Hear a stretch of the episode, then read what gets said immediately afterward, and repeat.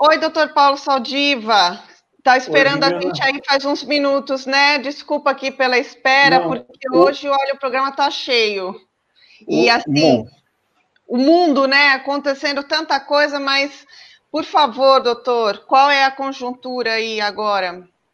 Bom, hoje eu estou tranquilo, é um prazer estar aqui, né, conversar com vocês. É, um, é uma alegria bastante grande poder compartilhar esse espaço. Hoje nós estamos trabalhando em casa, né? Graças a Deus não, não tivemos nenhum caso é, fatal no nosso hospital, então a gente deixa de trabalhar com gosto. E, e, e mas foi uma, um fim de semana cheio também para nós aqui na Faculdade de Medicina, porque a Faculdade de Medicina, durante o final de semana, ela solta um manifesto, é, de alguma forma se sentindo bastante incomodada e, e, e, lamentando a postura de divulgação é, dos óbitos é, adotada pelo Ministério da Saúde. Porque no momento que, que a gente não tem certeza dos dados, você não consegue programar ações, você não consegue, é, digamos, é, se você não tem a distribuição espacial dos casos e dos óbitos, você não consegue alocar os recursos, que não são infinitos, é, para é, as áreas mais necessitadas.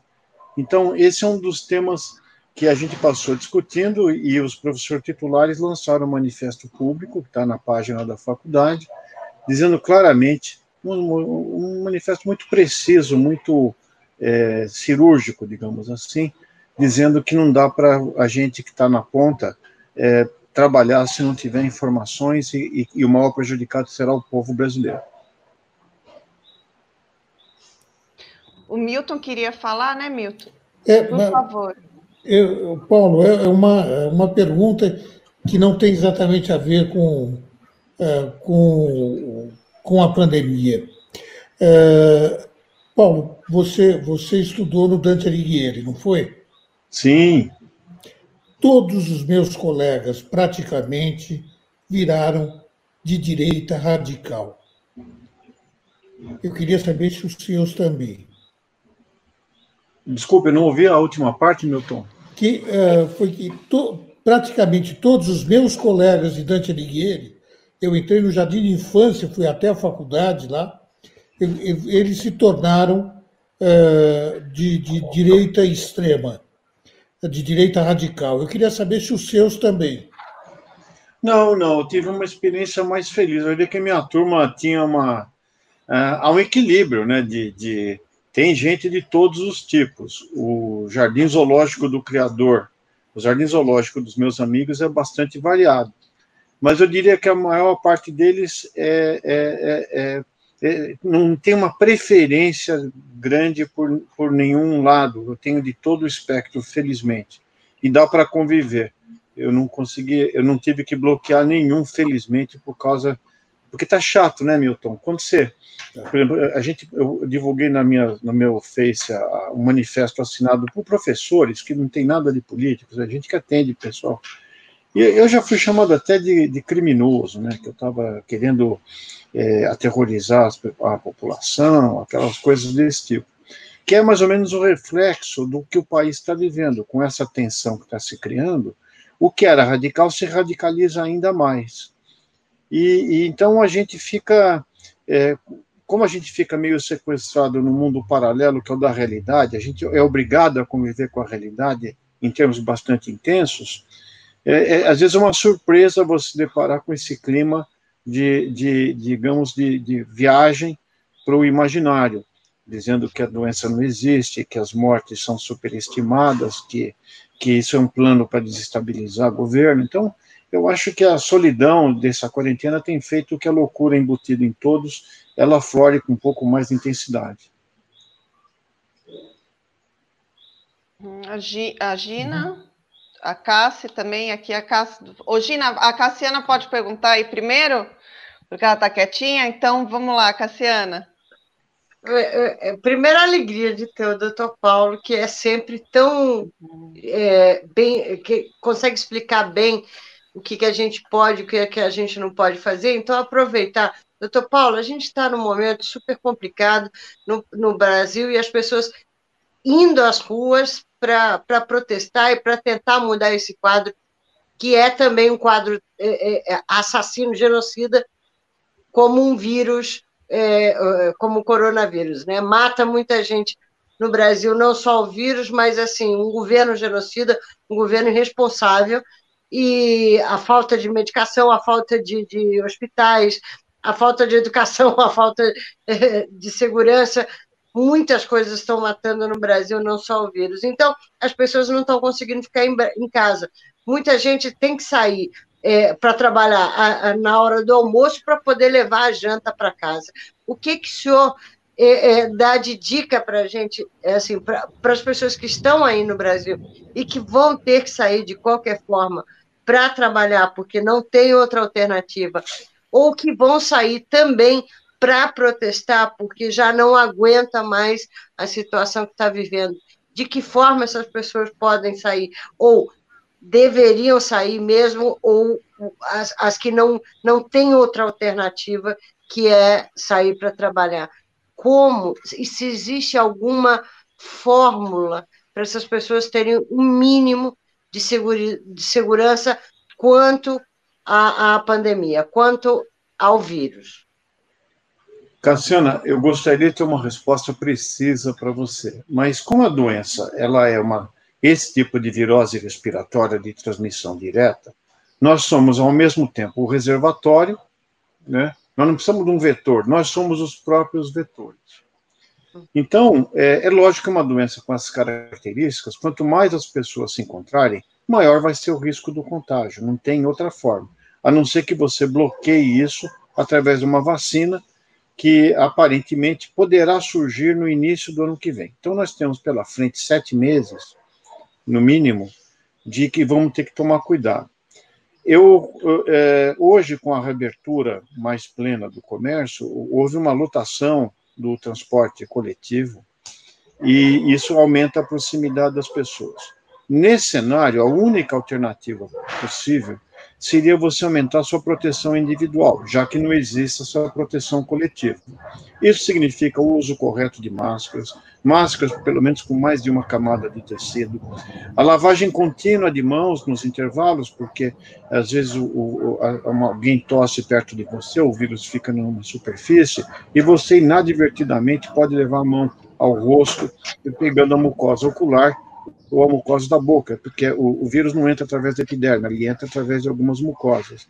Então, é, isso significa, e a gente vê ainda com preocupação uma, que existem pessoas que usam ou uma máscara de queixo ou uma máscara só de boca, por, é, porque estão usando a máscara mais com uma, um adereço do que propriamente um instrumento de proteção individual. Então, eu reforçaria as medidas de proteção individual e daria condições, inclusive com distribuição disso, ou oficinas para poder fazer com que as pessoas, na inevitabilidade que tem de sair para sobrevivência, consigam pelo menos se proteger. É, agora, a proteção, mesmo no ambiente hospitalar, com máscaras mais adequadas, ela não é eficiente.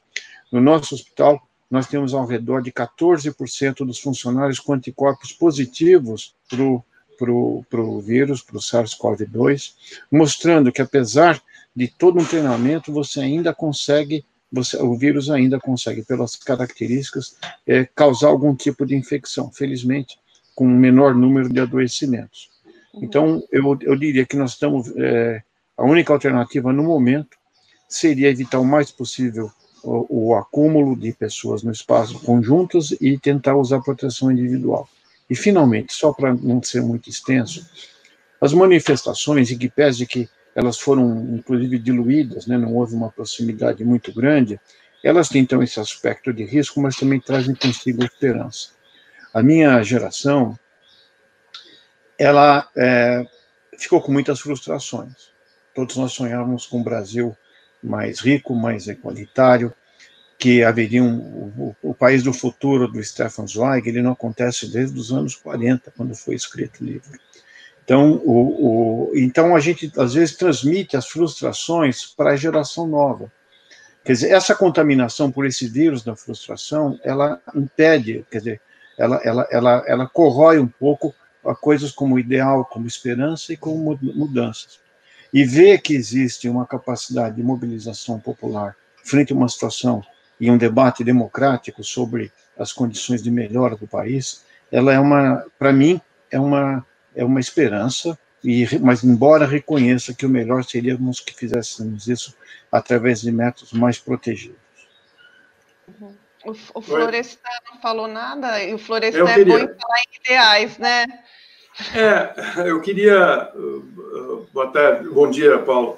Uh, saber o seguinte: nós estamos aí há, há muitos dias com um general no comando da, do Ministério da Saúde. Seria a mesma coisa que a gente colocar um médico uh, coordenando uma ação de guerra numa frente uh, muito importante, né? numa batalha de vida ou morte, você colocar um médico que não tem nenhuma experiência militar comandando as tropas uh, para o ataque e a defesa de um país. Quer dizer, nós temos um, um general que não tem nenhum conhecimento na área médica para comandar uma guerra contra uma pandemia terrível, né? O que, que representa você ter hoje no país militares, 25 militares, dentro do Ministério da Saúde, tomando as decisões, né, uh, com pouco uh, contato com, com uh, os médicos que, e cientistas que trabalham com, com a questão da saúde, né? O que, que, que representa isso? Quer dizer, Uh, como é que o senhor está vendo essa situação que, que é inédita, eu acho, no mundo? Eu nunca vi isso em lugar nenhum do mundo. Né? Porque é um governo negacionista que negou a doença, negou que essa gripe uh, fosse um problema, né? tirou dois ministros uh, médicos né? e militarizou essa guerra contra o coronavírus. Que, como é que o senhor vê essa situação que o país está hoje com relação a essa guerra contra o coronavírus? Nós vamos perder ela? Como é que vai ser? Bom, Florestan, é um prazer falar com você. É, eu, o fato de ser médico ou não, ele não necessariamente é, é, é, é, é a questão central, né? porque já houve não médicos que fizeram boas, boas administrações de saúde, inclusive em esferas estaduais e federais. O, meu, o que eu temo é que existe essa colocação de uma hierarquia, e o que mais preocupa é que a, a ideia de você trabalhar com uma. É, é, é, subjugar os dados objetivos a uma instrução política que, pode, que aconteceu. Eu com preocupação a primeira entrevista do, do, do futuro ex-secretário que, que, era o, o, o, Carlos Wieser, que ele já partia do pressuposto que havia uma subestimação, uma, é uma superestimação dos dados de mortalidade. Isso não procede. Quando a gente vai estudar sobre mortalidade, que é o seguinte, você comparando o mesmo período dos dois anos anteriores, em termos de mortalidade por síndrome respiratória aguda, a, gente está subnotificando essas mortes pelo menos em mais de 50%. Deve ser o dobro. E como o país não testa, né, homogeneamente, você tem essas diferenças, esses pseudo-casos de sucesso, como, por exemplo, existe uma suspeita grande em Minas Gerais. Se você não testar o Covid, você não vê o Covid. Então, essa política do avestruz é que assusta. É, e, e, e, se fosse, eu, esse, esse, o novo o ministro da Saúde, o militar, ele teve uma ação competente é, quando no, no manejo do, do, da situação dos refugiados venezuelanos. Então, foi isso que o indicou. Ele é da intendência, ele é capaz de tomar medidas administrativas. Mas, aparentemente, existe uma dissonância entre o corpo técnico do Ministério da Saúde, que entende de saúde, e as atuações, por exemplo, na notificação dos dados. Durante uma pandemia, se você não souber os resultados dos dados com confiabilidade, veja a confusão de ontem dois, dois, dois estimativas de mortes completamente discrepantes. Uma de ao redor de 1.400 mortes e outra com 700 mortes a menos. Aonde que está a verdade? Isso quebra a espinha e o moral de quem está trabalhando na saúde. porque a gente percebe que além de faltarem os recursos, que são escassos no Brasil para várias coisas, você não tem uma confiança na condução do processo. Então, eu vejo com alguma preocupação essa, essa subjugação, quer dizer, do, do, dos dados, que são fundamentais no controle de uma pandemia, e pandemia precisa de inteligência, é assim como você disse no Exército, né? Você precisa conhecer a posição do inimigo, você precisa saber aonde estão os pontos de sua fraqueza, você precisa deslocar tropas para os lugares aonde você está mais vulnerável. E é isso que a gente teme que não aconteça. Então, nós vamos ficar enxugando gelo. É, não é uma posição para a saúde confortável, porque você trabalha com risco. A mortalidade nossa de profissionais de saúde é muito grande, uma das maiores do mundo. E justamente por quê? Porque uh, a gente está e vê com preocupação o aumento do número de casos. Nós temos umas projeções de que o pico dessa pandemia poderá ocorrer, de acordo com os modelos, se tudo ficar como está, até entre 14 a 16 de julho. Agora, se você tiver uma abertura e uma falta de, digamos, um incentivo para a saída das pessoas, motivada por essa aparente redução de mortes, nós vamos perder, então, o componente cultural, que é aquele que eu estava dizendo. As pessoas têm que é, ter receio de ficarem doentes e se protegerem. Não é distribuir pânico, é tratar as coisas sérias com a seriedade que é devida. Então, é, é esse é o motivo que levou aos professores titulares da Faculdade de Medicina, que não é uma comunidade é, libertária, não é um grupo da, da, da Rosa de Luxemburgo, a fazer uma manifestação muito séria sobre como fica difícil lidar com uma situação dessa técnica é, quando você tem uma possibilidade de falseamento dos dados. Ô, doutor Paulo, tem uma Posso? última pergunta aqui. Você quer perguntar, Gina? Eu quero sim, doutor Paulo. Então, tá bom, então, Boa tarde. Eu anotei bem atentamente o que o senhor falou. Uma coisinha assim básica. Eu sei que o senhor não tem uma bola de cristal na mão e que a medicina não é uma ciência exata. Mas o senhor falou mais ou menos de um. que se prevê mais ou menos sete meses ainda de, de pandemia no Brasil. E o senhor também falou da que os dados estão sendo subestimados, ou seja, pergunta, quantos meses, qual, quando vai ser o pico e quantos mortos poderá causar? Obrigada. Então, o pico, a estimativa de um grupo muito forte da GV do Rio de Janeiro, liderado pelo professor Eduardo Massad, e que tem acertado, quando a gente vê os dados e as modelagens realizadas, eles batem com muita precisão. Deverá ocorrer em meados de julho o número desse, desse, de pessoas poderá ultrapassar, se tudo continuar, se não houver uma, digamos, uma imunidade em rebanho, é, é, poderá chegar quase a uma centena ou superar uma centena de milhares de milhares de mortos. O, o, o vírus não é que a pandemia vai continuar, ela vai, o vírus vai continuar circulando, como aconteceu com os outros vírus, com os outros coronas, por, por alguns anos. Por isso, na gripe espanhola, o H1N1 circulou por duas décadas. É, não havia vacina contra naquela época. Então, ela circulou durante muitas décadas, assim como aconteceu com a gripe asiática, e foi reduzida pela presença de vacinas, a circulação dessas cepas pandêmicas. Então, é, eu acho que nós vamos conseguir controlar esse vírus, não com tempo, mas com tecnologia, porque se continuar, nós vamos ter esse vírus circulando durante muito tempo. Doutor Paulo, queria Poxa, agradecer, é o Fábio Panunzi aqui, queria agradecer muito a entrevista do senhor, infelizmente o tempo acabou, mas a gente vai convidar de novo o senhor, porque as entrevistas do senhor são muito boas e para nos posicionar aqui. Muito obrigado para o senhor de novo. Tá? É, Hoje não deu é. nem tempo de eu fazer pergunta, porque eu estava numa outra live com o Eduardo Moreira e perdi praticamente toda a sua entrevista, mas eu quero agradecer muito ao senhor e dizer que nós estamos aqui com as portas sempre abertas para o senhor, tá bom, doutor Paulo? Bom, Fábio, Fábio, eu só querio agradecer também, aproveitar e se você puder mandar um certificado que eu falei coisa com coisa para mostrar em casa hoje, para melhorar, digamos, a, o meu, digamos, a minha condição de vida domiciliar, vai ser muito bom. Muito obrigado. O que está acontecendo em casa, Paulo? O que está acontecendo em casa? Está tá, tá feia a coisa lá, é isso? Imagina fazer quarentena com uma pessoa esquisita que nem eu. É, é muito difícil. Ó, eu vou, é fazer, é vou mandar difícil, melhor. É. Então tá bom. Mandar, Obrigado. Vou mandar o certificado, não. Vou mandar para o senhor uma camiseta igual essa que o senhor está A camiseta, pronto. Só, que essa camiseta é o nosso certificado. Doutor Paulo, o senhor, o senhor traz luz para as nossas vidas. É, então, um certificado olha, maior é. de, de, de racionalidade nesse momento tão louco das nossas vidas. Muito obrigada. Bom, bom, gente, toma cuidado e muito obrigado e vamos, vamos sair disso da melhor forma. Muito obrigado, viu?